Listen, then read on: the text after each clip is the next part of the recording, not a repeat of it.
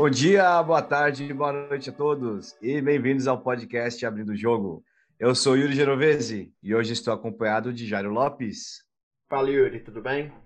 Beleza, Jairo. Carlos Estigarribia. Fala, gente. É derretendo hoje. E Carlos. Oba!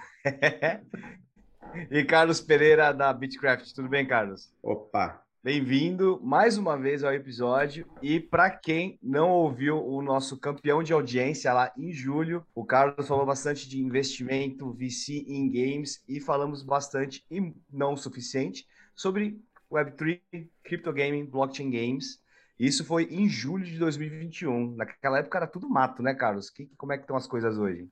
Não, naquela época era tudo mato. Naquela época eu estava no meio do mato também perdido e agora a gente pode falar um ano depois, né? Então, assim, um ano, de um ano para cá, meu portfólio foi para a Lu, voltou para o zero e sobrou só o conhecimento, né? Então, se esse podcast não for bom, eu vou ter perdido dinheiro para nada. então, a gente está hoje na edição ET Bilu aqui, de busca em conhecimento, não é? Então, esse é o ponto número um. Mas, ó, para quem está chegando agora e a... calhou que não ouviu, o seu episódio de apresentação, Carlos, você pode dar uma palha assim sobre quem é você? Claro, é, eu sou é, um profissional de investimento na Bitcraft, que é um dos maiores fundos de VC focados em videogame, hoje com mais de 600 milhões de dólares de capital, é, dos quais é, a maior parte são voltados para veículos de traditional venture com equity, é, e temos um fundo de 75 milhões de dólares de token, onde eu passo a maior parte do meu tempo como um dos, dos crypto leads, é, e aí a gente espera que ao, ao longo do resto do ano esse número aí de, de investimento, esse capital para investimento em cripto venha a, a, crescer bastante, assim, baseado onde a gente está. Então a gente é um fundo que vem do mundo de gaming tradicional e desse mundo foi para cripto versus né, grande parte do mercado que estava fazendo outras partes de cripto e aí agora estão tentando fazer gaming. Somos todos aficionados por videogame, todo mundo joga bastante, um pouco de cada coisa. Temos é, ex-jogador profissional que trabalha aqui, fundador de grandes empresas do espaço, é uma empresa completamente endêmica ao espaço de videogame, que agora vira endêmica a cripto também, à medida que cripto come esse mundo aí de videogame. Show de bola, então. E no, quando a gente se conheceu, você falou que vocês estavam buscando investimentos em empresas de jogos, e aí até falou, pô, entrei em contato comigo, empresas do Brasil, para a gente a conversar. De lá para cá, como é que você falou, teu portfólio foi para a Lua, voltou? Como é que está sendo essa, essa Não, veja, veja, bem, né? O meu portfólio pessoal, que é meu portfólio de alto risco e alto aprendizado. O fundo vai o fundo, o fundo só, só, só, segue subindo, o fundo, né? O fundo tá tranquilo, tá tudo, então, tá tudo maravilhoso. É só, é só o, o, o meu tuition money de aprender a mexer em Web3. Bacana. E agora, é, é, nesse último ano aí, vocês já fizeram é, tipo, investimento em empresas do Brasil? Porque eu lembro que vocês estavam vendo, né, acho que algumas e tudo, e a gente fez uma chamada, até não sei se é, depois algumas entraram em contato? Como é que está, uhum. assim, é, no Brasil hoje a cena de Web3? É, a gente tem dois investimentos no fundo de cripto no Brasil. Um é a Base, que é uma subDAO da, da Yield Guild, é focada bastante na criação de conteúdo e management né, de, de, de conteúdo, é, com publishing. É, realmente é uma empresa que começou com o modelo de guild, é, mas está bastante diversificada. Eles é, compraram a Soma, que veio junto com a galera da 3C ali do meio. Então, assim, é uma empresa que vem crescendo bastante para dominar o cenário local de Web3, é, mas, mas muito além de apenas uma guild. Que é o que, que, é o que faz sentido para a gente, porque a guild, né, o, só o scholarship model da guild por si só, a gente pode falar mais depois, enfim, se fizer sentido, mas a gente acha que faz sentido como uma forma de entrar no mercado, mas não como só ficar nisso no mercado. E o outro investimento que a gente tem é uma empresa chamada Ribbon, é, que é um protocolo de gamificação e viralização de caridade. É, Olha só. Então, foi uma, uma oportunidade que a gente teve de estender a nossa, a nossa tese em, em game, em gamificação. É, ele é um protocolo que incentiva as pessoas a doarem, a gente pode falar dele também depois, mas, é, em resumo, ele incentiva as pessoas a doarem dinheiro de forma que quando você começa uma cadeia de doações, ou seja, quando você faz a primeira doação que entra nessa cadeia de outras doações, é, o valor final versus o valor inicial é, costuma ser 60% maior do que o valor inicial através de gamificação e, enfim, de outros recursos ali dentro da plataforma. A gente via a oportunidade, é, é, na verdade, essa parte de charity tech no mercado é, tem muito mais exit do que eu achei que tinha quando eu comecei a estudar. É um mercado que tem é, bastante oportunidade para ganhar dinheiro fazendo o bem. É, a cripto, a, a infraestrutura de cripto vem para ajudar é, a facilitar é, as transações, né? Então diminuir fricção. E aí a né? gamificação, né? transparência também, e a gamificação vem por cima para aumentar o montante doado. Então foi um, uma, uma oportunidade super legal que apareceu para a gente, enfim, investimos ali também. E a gente tem um investimento na América Latina, que é a OLA, que é a outra subDAO da YDG, essa mais focada em distribuição de serviços financeiros, mas não no Brasil, é América Latina e Espanha. Ah, que bacana. Ô, Carlos, você acabou de mandar um, um termo uh, novidade para mim. Subdao. Uh, eu sei o que é DAO, eu sei o que é um sub, tipo, que é tipo uma subsidiária de uma DAO. Então, a Base é uma subDAO da YGG? Isso é novidade para mim. Não, não. É, eu, é, eu, ele, na verdade, a Base é uma parceira local da YGG na verdade, foi, foi erro meu. É, na, eu, eu, simplifiquei a estrutura demais. É, ah, não, demorou. É, mas, a, mas a YGG de fato tem subDAOs, tá? Então, assim, eles têm as subDAOs é, relacionadas aos jogos deles, eles têm as subDAOs relacionadas a é, é, esforços locais, por exemplo, a subDAO de um, né, de um país ou de uma região.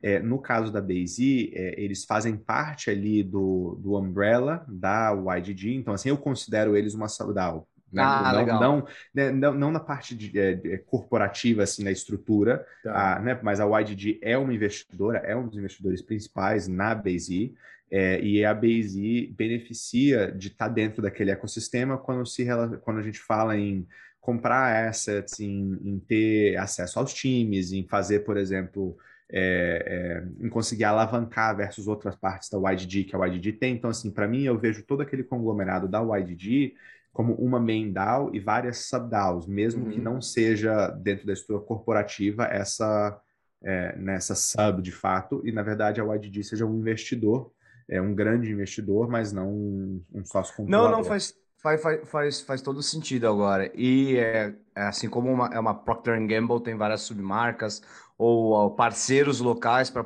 e eles ajudam a operação a dar certo, porque eles são muito grandes e tem como dar esse tipo de suporte às vezes, né? Mas é não tipo que uma JV, seja... né? É, é, mais uma JV do que uma, sub, uma, uma submarca, uhum. né? Porque eles são donos da marca, mas as é, JVs é, é, onde eles fazem as é parcerias. Então eu, eu, penso, eu penso dessa forma. Né? Então é isso que eu quis dizer com o Subdown. Muito legal.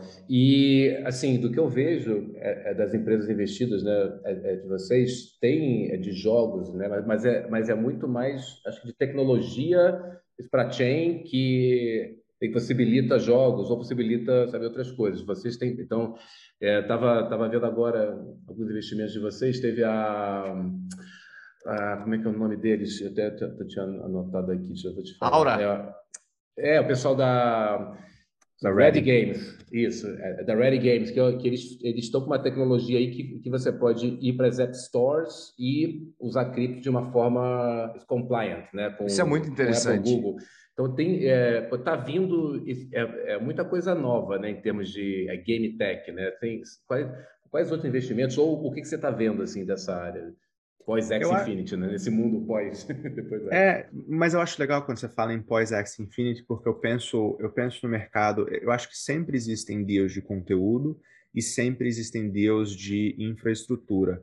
Mas tem uma, uma tendência no mercado que eu acho que ela é cíclica. Então eu penso assim, que num primeiro momento a gente teve uma onda de infraestrutura, e essa infraestrutura inicial foi a blockchain, né? Foi Ethereum, foi smart contracts, foi a habilidade de você criar um jogo em cima daquilo ali.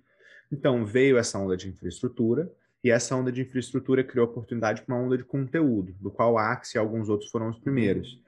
Essa onda de conteúdo, ela define um mercado, ela mostra uma possibilidade de um business model, ela cria, por exemplo, a categoria do Scholar, ela cria a categoria do NFT Whale, ela cria várias categorias, e aí vem outra onda de, de infraestrutura para é, service, os clientes que foram criados na primeira onda de conteúdo com essa nova onda de infraestrutura, você consegue abstrair certas, certos pontos de fricção e desbloquear novos modelos de negócio. E aí vem outras ondas de aplicativos ou de conteúdo que constroem em cima disso, e aí dali para frente vem outra onda de infraestrutura. Então eu penso isso como uma, uma uhum. coisa bastante cíclica, sabe? Nesse momento de mercado, a gente está começando a ver uma, uma onda de, de infraestrutura maior. Ainda existe muito conteúdo, é, eu acho que vem diminuindo à medida que as pessoas estão tendo uma, é, uma, uma aceitação de que conteúdo fraco apenas vai virar, é, né? altamente incentivizado não consegue virar. Uhum. É, e um ponto natural, as pessoas falarem, bom, o que, que eu posso fazer então, já que apostar em conteúdo é difícil e o mercado está saturado de conteúdo. É, e aí você começa a tentar fazer produtos que são diversificados do conteúdo. Então, ao invés de você apostar em conteúdo, você aposta no serviço, na infraestrutura, enfim, no que for.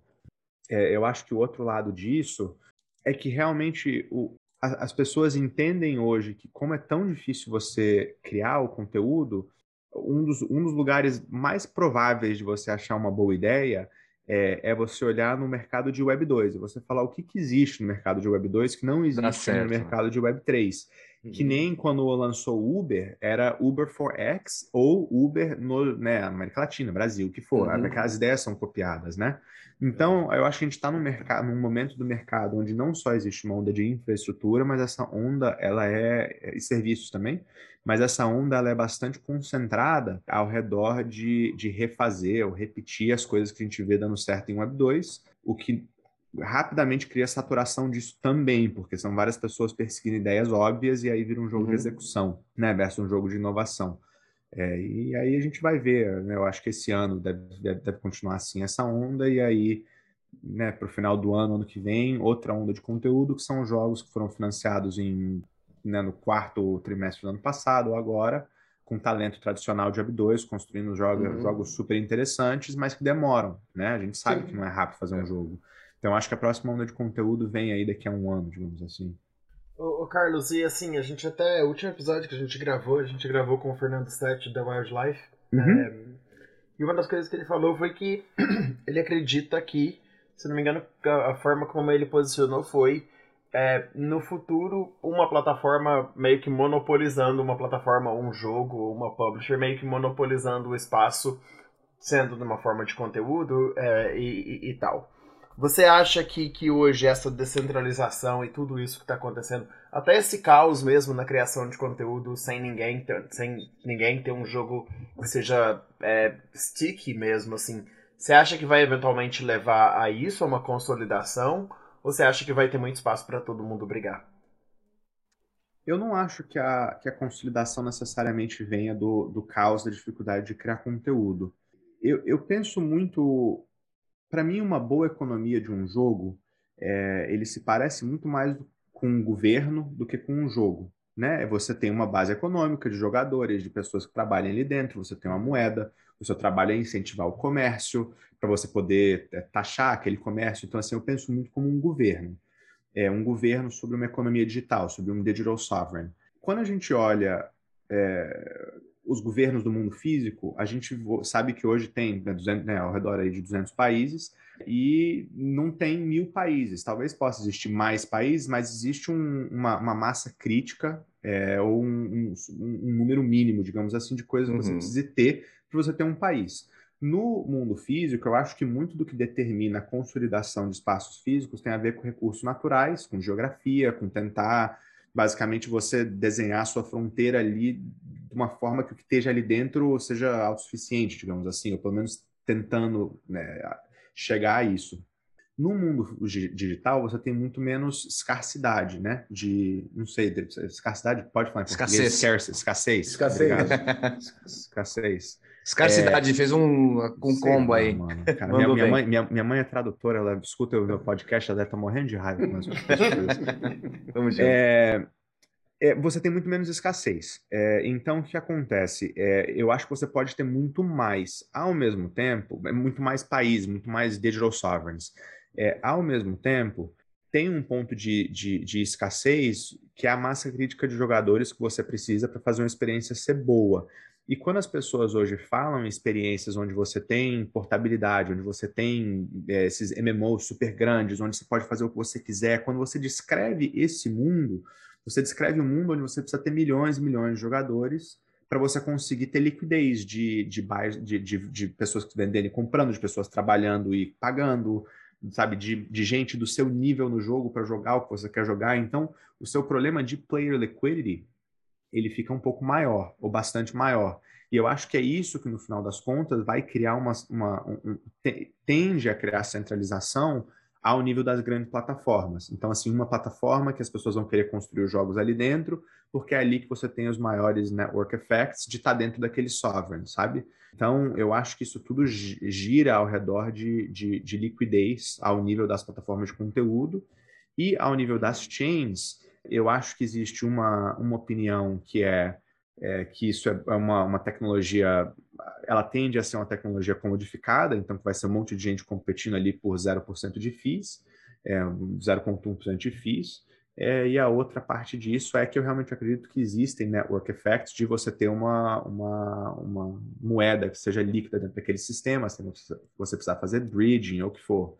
É, então, eu, eu, eu tendo a acreditar que o mundo das chains é bastante limitado, o mundo das plataformas é um pouco menos limitado, com algumas plataformas core que detêm a maior parte do mercado e várias plataformas ou jogos ou pedaços de conteúdo fringe, basicamente como são hoje nos games, você tem os grandes uhum. publishers, aí você tem mais um monte de coisa em volta. E é isso. Cara, o... achei interessante a conexão de um modelo de negócios dentro de um jogo meio parecido com o governo, mas dessa forma que você coloca também, parece que a gente está falando, tipo, não só um Web3, but World 3, assim, né? Enquanto a gente está falando de, de grandes publishers, talvez, talvez essas grandes plataformas sendo nesse sentido, mas o tipo, um Fortnite Web3, assim, entendeu? Um jogo que, cuja... Que, bom, os filhos do Stiga vão saber dizer melhor do que eu, né? Mas eu sei que a juventude está tá toda no, no Roblox, no Fortnite e tudo mais. E independente ou não do blockchain, e se o blockchain ele é inevitável, também é inevitável para as grandes publishers começarem a adotar o blockchain até o momento que a, sei lá, terceira ou quarta wave de tecnologia se torne realmente friendly as plataformas mobile, computador e não exista essa fricção de, de você realmente fazer tua a tro, né, você precisa fazer upgrade para trocar de coin ou botar no MetaMask, o caramba 4 a preocupação, eu acho, é assim, quando é que a gente vai estar no momento onde empresas normais, assim, tipo, igual hoje, conseguem criar jogos e publicar eles e ganhar um pouco de competitividade. Eu acho que o, o ponto do, do Fernando ontem foi um pouco nisso, assim, grandes empresas dominando, porque são elas que têm a grana e elas que vão dominar isso até a tecnologia ser acessível, entendeu? A ponto de, das empresas, game developers e outros jogos conseguirem fazer alguma coisa a respeito. Não foi mais é, mas, por esse lado já? É, não, mas eu acho que isso aí é muito como era na Web 2, quando começou free to play, você, você começa, tem pouco player, depois consolida e tem uma zinga gigantesca. Eu acho que dei um reset hoje dessa mesa, de, de, desse negócio, mas o que o, o que o Fernando disse, na verdade, era que como esses jogos precisam, que eu acho que é o, acho que é o que o Carlos disse, né? Que como esses jogos precisam de uma economia rica e tudo mais, é quase você precisa de um de é, jogos, plataformas que você tenha meio que um PIB alto ali, porque sabe esses jogos todos é você ganha quando tem troca, quando tem venda, sabe entre os jogadores. É diferente de um, de um jogo Web 2 que você vende e depois acabou. Esse jogo vive se é, tem gente é, fazendo trade, então é, você Mas o propósito é tradar PIB... ou o propósito é jogar, entendeu? Eu, eu não, não, Penso, eu não penso dessa forma. É, eu, eu acho que o propósito é jogar. Só que hoje a gente tem um sistema onde é, você tem um publisher centralizado que ele te vende o seu skin ou a sua vida ou o que for, e é um, é um, um modelo onde tem uma pessoa ganhando em várias transações maiores. É, e quando você cria uma network, é, a ideia é que você agora tem, ao invés de você comprar a sua skin do publisher, você compra ela ali do UGC, de uma pessoa que fez aquela skin, uhum. ou de uma pessoa que ganhou aquela skin. É, e por você. É, é, então, assim, o publisher passa a ganhar menos por transaction, mas ele começa a incentivar mais as pessoas a comprarem, a venderem, a participarem, porque você tem uma chance de ganho maior ali dentro.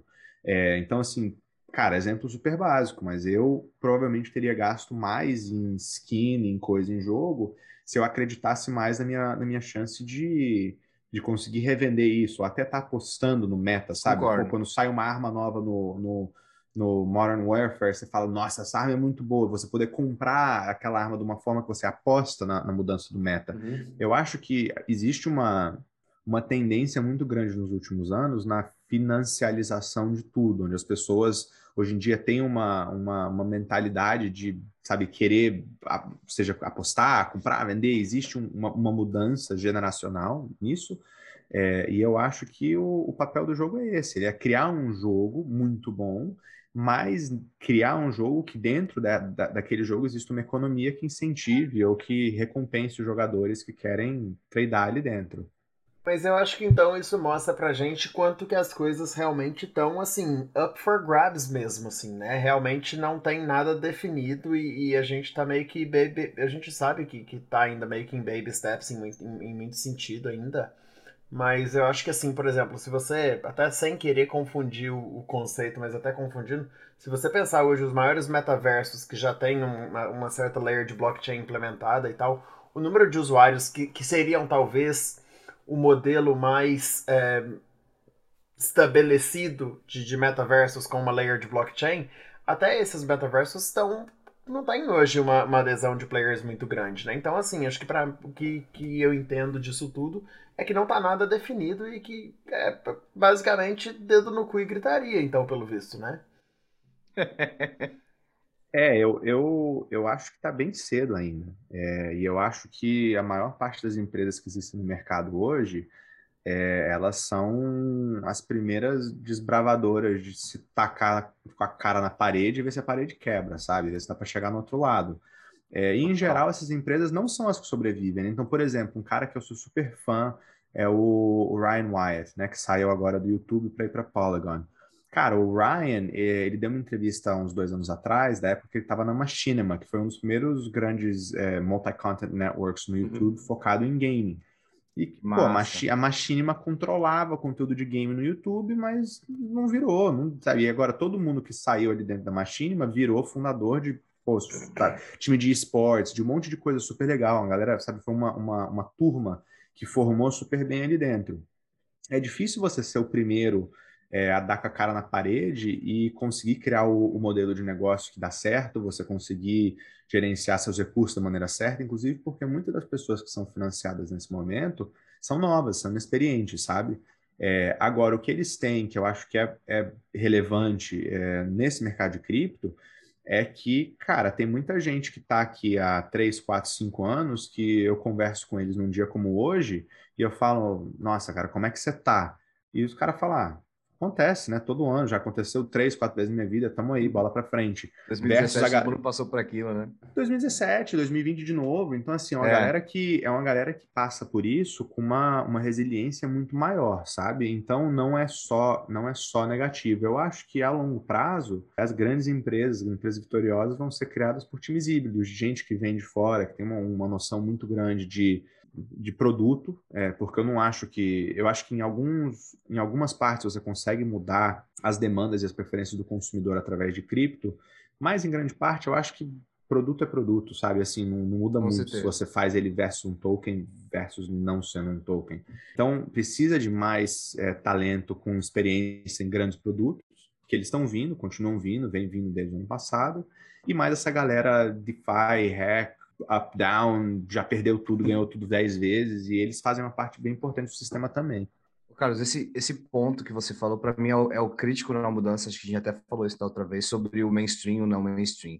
A gente está longe de uma wave tecnológica onde a gente vai conseguir colocar isso na, na mão do consumidor e ele não saber o que é blockchain, o que não é. E aí esse é o momento em que a gente fala, tá, beleza, agora tá, tá fazendo parte das nossas vidas.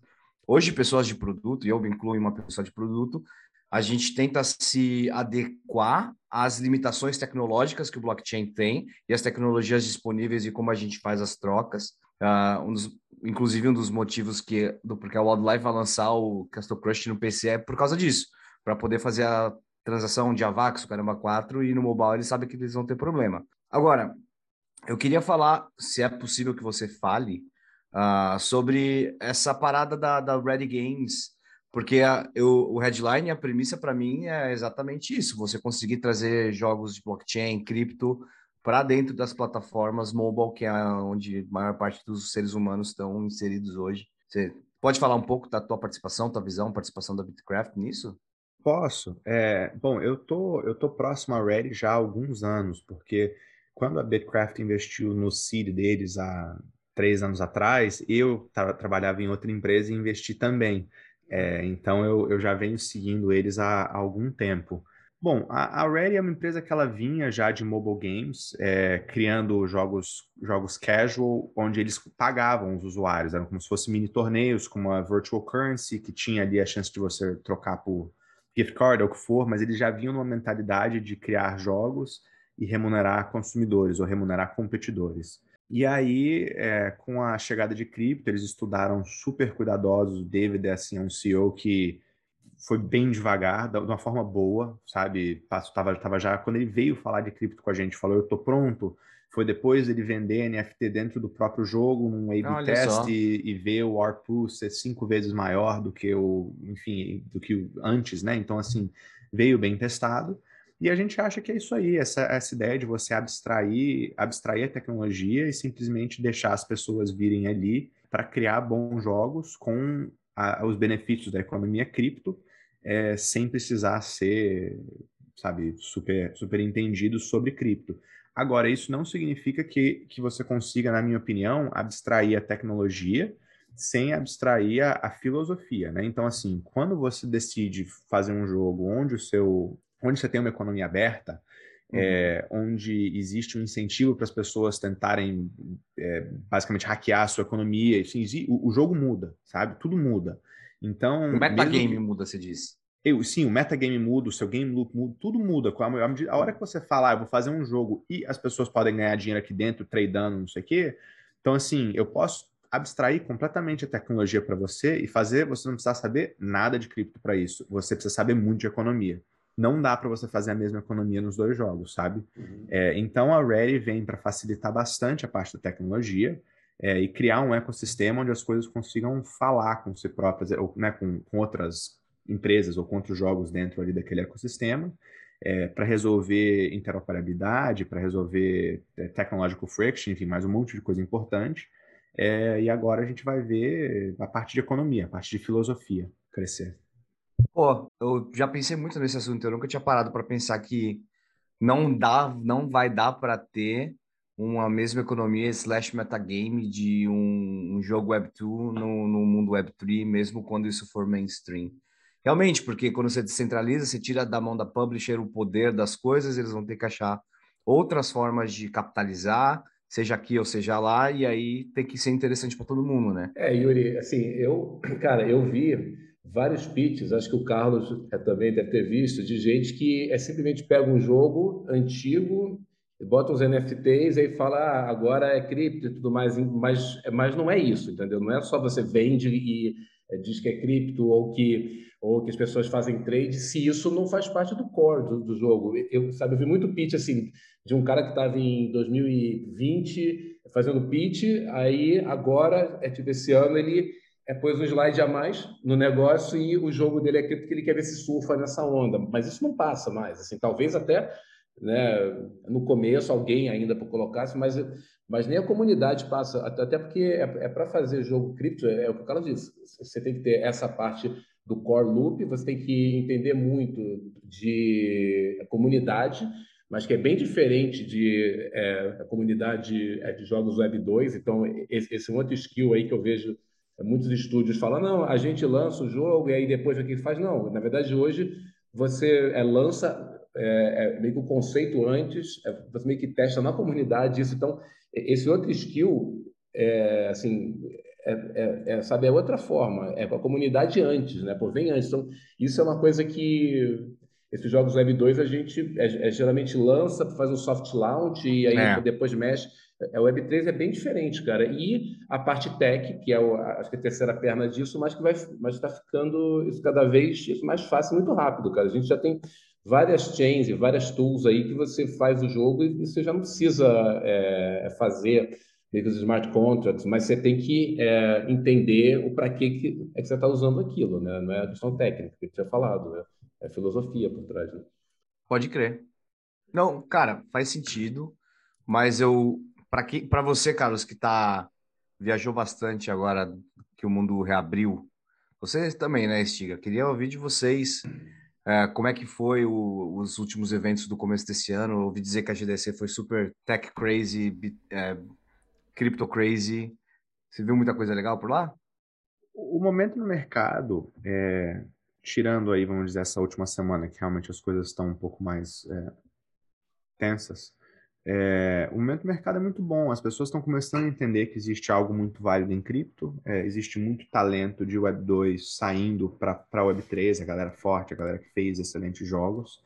É, então, eu acho que existe um, uma, um interesse muito grande em desenvolver dentro dessa, dessa tecnologia. E eu acho que, em geral, é, quando o mercado dá uma, dá uma caída, para a perspectiva de, de, conversar com startup, de conversar com gente construindo, é até melhor, sabe? Assim, eu, eu, meu trabalho fica mais fácil do que é mais difícil em tempos como esse, sabe? É menos, é menos pitch fraco, é menos gente tentando fazer game pelo motivo errado, é menos, sabe, é, é tudo Tira menos. quem tá querendo surfar uma onda, né? Tira, sabe, então assim, fica, fica um, dá para você ser muito mais zen, assim, como investidor, tem menos barulho, você tá menos ruxado para pobre, a resposta do final da semana, sabe, assim, não, agora, então assim, foi um momento onde o mercado, é, o pêndulo do mercado foi, foi forte para founder friendly, e ele vai voltar forte para investor friendly, ao mesmo tempo que existe uma, uma aceitação, uma, um interesse muito grande em construir a tecnologia. E eu acho que através disso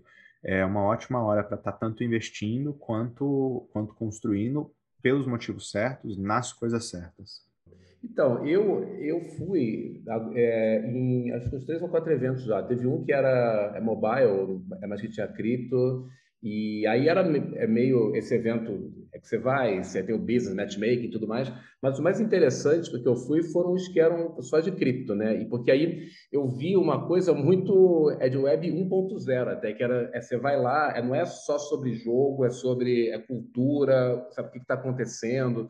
Então tinha tinha show, tinha não sei, então assim, eu eu quando eu falei, cara, esse evento aqui para mim é, vai ser zero business porque não era meio que o formato clássico, né? Que você vai, é, meio que buca tudo antes e tudo, mas no final é, fluiu super bem e, e foi muito de ver coisa que eu, eu não sabia que tinha, coisa com arte, com NFT, de caridade, que o Carlos disse, estou vendo muita coisa com música, eu acho que vai ter várias oportunidades aí com fan token e tudo mais lá para música. Então, eu assim recomendo que quem possa ir é no evento desse é só para ver, sabe, é, é, como é que é, porque realmente você vê outras oportunidades, outra forma de que, de que as pessoas pensam cripto, não é só a gente aqui falando lá de business o tempo todo. Eu, eu fiquei bem surpreso positivamente nesses eventos que eu, que eu fui que eram só de cripto, sabe?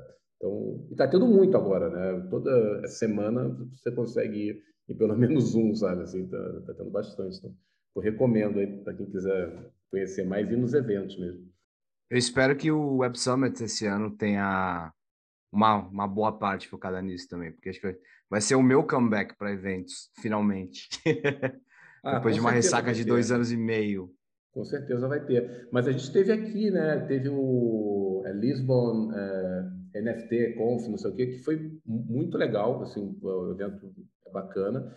Mas no mundo inteiro, o Brasil, é, eu tive agora no Rio to See, que não é só disso, obviamente, mas, mas estava com tudo, música, filmes, é, é games um pouco, não era nem tanto game. É, eu acho que está bacana, assim, para conhecer, sabe? Porque realmente a gente ainda pensa muito, é, é pensamento antigo, sabe? É para gente que está é, é, tá fazendo o jogo, é para celular lá, não sei há quantos anos, mas vai ter que mudar, cara. É a forma que a gente vende ou, ou que promove, que pensa o jogo, é, é, é precisa falar mais, sabe? É com mais gente, conhecer gente, gente nova. Então, o caminho acho que é ir nos eventos mesmo.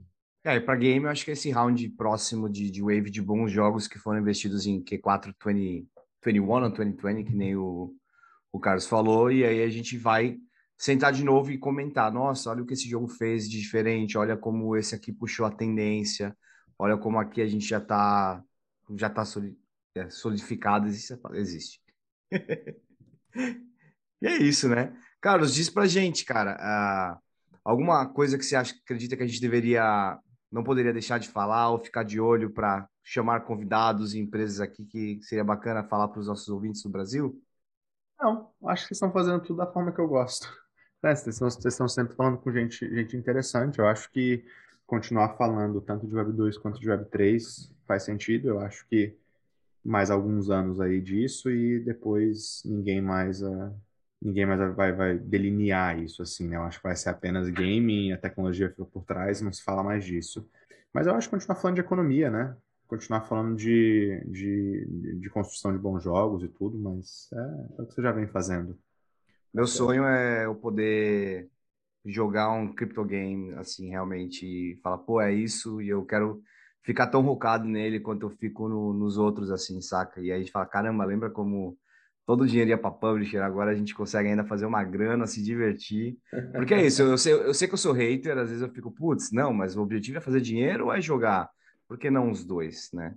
Então, quem sabe esse dia vai chegar. Cara, eu acho que eu acho que vai sempre. Já existe uma oportunidade para as pessoas fazerem dinheiro ou terem uma, é, um, um benefício nos jogos. Então, eu acho que talvez o um melhor exemplo disso é Casual Mobile, onde 95% dos usuários são negativos ali para o publisher e 5% dos usuários são positivos. Então, assim, eu vejo 95% como basicamente trabalhando, é, uhum. assistindo comercial ou o que for, uhum. é, e 5% gastando.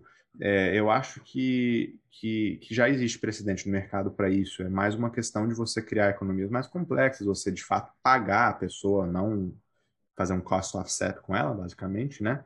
Mas, mas não, não acho que é nenhuma grande inovação, assim. Eu acho que a inovação de você poder construir serviços e construir TAM em cima de bons jogos é, é muito mais relevante ou muito mais é, nova do que o que vai acontecer no game loop per se, assim, sabe? Eu acho que o game loop é o que bons jogos vão continuar monetizando. Cara, vê Elden Ring, que é o que eu vinha jogando aí. Pô, eu assisto muito vídeo no YouTube, né, pra, pra ver como é que como é que fazia uhum. para ganhar daquele jogo. E rapidamente, uma ou duas semanas depois do jogo sair, é, é, os, os, os, ads, né, os, os, comerciais que eu estava pegando ali no jogo, nos vídeos do YouTube quando eu abria, era, era de Rune Marketplace, era de gente vendendo runa, né, e vendendo item e tal. Cara, todos os bons jogos rapidamente criam uma, uma layer de mercado, uma layer de trabalho, uma, enfim. Então, assim, uhum. a gente está uhum. falando de, de, de mudar é, não o, o, que o consumidor faz, mas simplesmente é, desbloquear, tornar isso mais fácil, mais simples, mais aberto, mais rápido, mais transparente, o que for. É, e eu acho que isso, isso é o que importa no final do dia, sabe? Só uma dúvida, como é que funciona esse Rune Marketplace dentro do Elden Ring? Porque eu ainda não joguei. Eu acho que você entra em PVP e uhum. aí em PVP você dropa o que você for, for dropar é, e a pessoa pega. Porque o jogo não tem uma interface. Ah, entendi. É, aí... cara, é o pior, a pior forma que tem esse mercado emergir e mesmo assim ele emerge. Pô, super fácil de você fraudar, sair com dinheiro. Pô, o é, cara te paga no PayPal, você some. E mesmo assim o mercado tá lá. Mesmo assim ah, o mercado tá então lá. era mercado paralelo. É, é, tudo paralelo, exatamente. Mas é isso que eu tô falando, assim, cara, você vê o, o, o, o quão rápido que surge o mercado paralelo, é, é horrível. De fato, você ser um consumidor nesse mercado é horrível. Pior, pior mercado. Mesmo assim, olha o tanto de gente que tem nesse mercado. Cara, é, esse, essa, essas, essa, esse segmento que existe para ganhar dinheiro em jogo, ele existe há muito, muito, muito tempo. A gente está falando aqui de melhorar o que existe. Eu acho que isso é fundamentalmente interessante. Bom demais. E falando então em fato que você estava jogando Elden Ring, meus caros, esse é o momento da nossa conversa, onde a gente fala de coisa boa que vocês estão jogando. Eu não estou jogando nada. É, eu estava jogando Elden Ring, é, terminei o jogo, é, eu venho, putz, eu venho viajando muito a trabalho, então assim, quando eu estava em casa, eu estava jogando só jogando, assim, eu meio que foi, fui bem dedicado, que de fato é como eu normalmente jogo esses jogos, assim, quando eu, cara, quando eu pego para jogar, eu jogo. É, e aí, quando eu zerei o jogo, sei lá, umas três semanas atrás, eu saí numa viagem de três semanas, voltei agora, é, tô coçando para fazer um New Game Plus nele. Muita, muita vontade. Você tava mas... pouco, você tava pouco esperando pelo jogo, né? Eu lembro que quando Nossa, a gente conversou cara. a primeira vez, É, você já tava, o jogo, verdade, verdade. já tava no hype. Pois é, então assim, eu tô coçando para fazer, mas eu acho que vai ser igual Sekiro, que quando eu zerei, eu não toquei nele por um ano e meio, e aí quando eu voltei, eu voltei com força. É, eu, eu vou precisar fazer uma, uma leve pausa. Ele tá em reabilitação, né? A gente já entendeu. E você, Jairo? Eu tô essa semana jogando o, o jogo do Mate to Match. Bom Que não é o demais. Tinder. Ah, você É, tá Mas preparado. Essa Joy eu vi, semana não que é o vem eu tô indo viajar a trabalho. Eu tô indo pra, pra, Sua, pra, pra Dinamarca e pra Suécia, pra, pra Nordic Games Conference. A E aí eu trabalho. tô só no, só no joguinho do, do Mate to Match. Muito bom. Então, é mais um, fora- mais um forasteiro aqui. E você, Stigas, não vai falar que não tá jogando nada também. Não, eu sempre jogo, né, aquele mesmo jogo que, que todo mundo sabe, Assassin's Creed, mas eu tô vendo os meus filhos jogando esse Cuphead, que é dificílimo esse jogo, né? Eu comecei, cara, é só boss o jogo todo, né? É uma loucura aquilo, é, mas eles, cara, eles, eles jogam pra caramba. Eu, eu, eu acho que é do mesmo naipe desse aí que o Carlos joga, de, cara, é só boss, é difícil pra caramba, morre toda hora. Mas a, a molecada gosta, então eu- tô mais observando como que eles jogam e como que eu não consigo mais jogar esse tipo de jogo. Mas eu vou voyeur de jogo agora aqui vendo eles jogando. Animal. Cara, eu comecei o Guardians of the Galaxy hoje, inclusive, e da Square Enix Montreal. Ah, e o marido da Paulinha foi um designer nele, não sei se É. vocês sabiam. Ah, Legal, né? Então, muito massa. E ele- eles tiveram um filho durante a pandemia e ela apareceu nos créditos como Pandemic Babies ali, É. quando de, que nasceu durante a produção do jogo, alguma coisa Uhum. assim. Achei maneiro pra caramba. Mas o jogo é realmente bom, cara. Ver um Metacritic de um jogo, né, tipo, desses assim, tipo, de, de- dessas IPs, pra mim é sempre, ah, o jogo não é truzão, mas eles é são carregados pela IP. E não, o jogo é muito bom. Então, Vamos saber, vou pôr na lista. boi na lista, que tá, tá no Game Pass, inclusive, então. Não, não compro mais jogo, é só Game Pass. Por isso que eu não tô jogando Elden- Elden Ring. Eventualmente. Eu tô querendo, eu tô querendo voltar pra Warzone em breve. Tô coçando também, porque finalmente chegou meu controle da SCUF e eu acho que eles Ah. deram uma otimizadazinha nele pra para PlayStation 5, que tava muito ruim antes. Mas ainda não. Talvez, vamos ver aí semana que vem, na outra semana, mas tem um voltando de viagem. Cara, volta de viagem é difícil, é difícil arrumar tempo. Só pra Elden Ring mesmo que tá arrumando tempo. O Carlos vai falando, eu vou sentindo a disciplina vindo nas palavras assim, eu quero ir, mas eu não vou, porque se eu for, ninguém É, segura, aí depois eu não vou atender telefone, não vou aparecer no escritório. Cara, é, é- é jogadores anônimos. É. Jogadores anônimos. Só quem joga sabe, né? Melhor não começar, né? Só É. quem joga sabe, cara. É, bem- sou bem assim também. Então, tem, tem reuniões de hora em hora em todas as cidades, provavelmente. É. né? Uma busca depois. É. Mas, pessoal, então, esse foi o nosso update com o Carlos da Bitcrafts. Ah, e você que está ouvindo, não conhece a Bitcraft ainda, por favor, ah, faça sua busca bitcraft.vc, não é mesmo, Carlos? Isso. E se você tiver alguma boa ideia que tiver aí sendo pitchada para o futuro e para coisas importantes, saibam que temos aqui uma casa para você buscar. Isso aí. Valeu, pessoal! É o Big, Carlos. Gente, Você vê no Big. É o Big. É, valeu. Valeu! Valeu, turminha!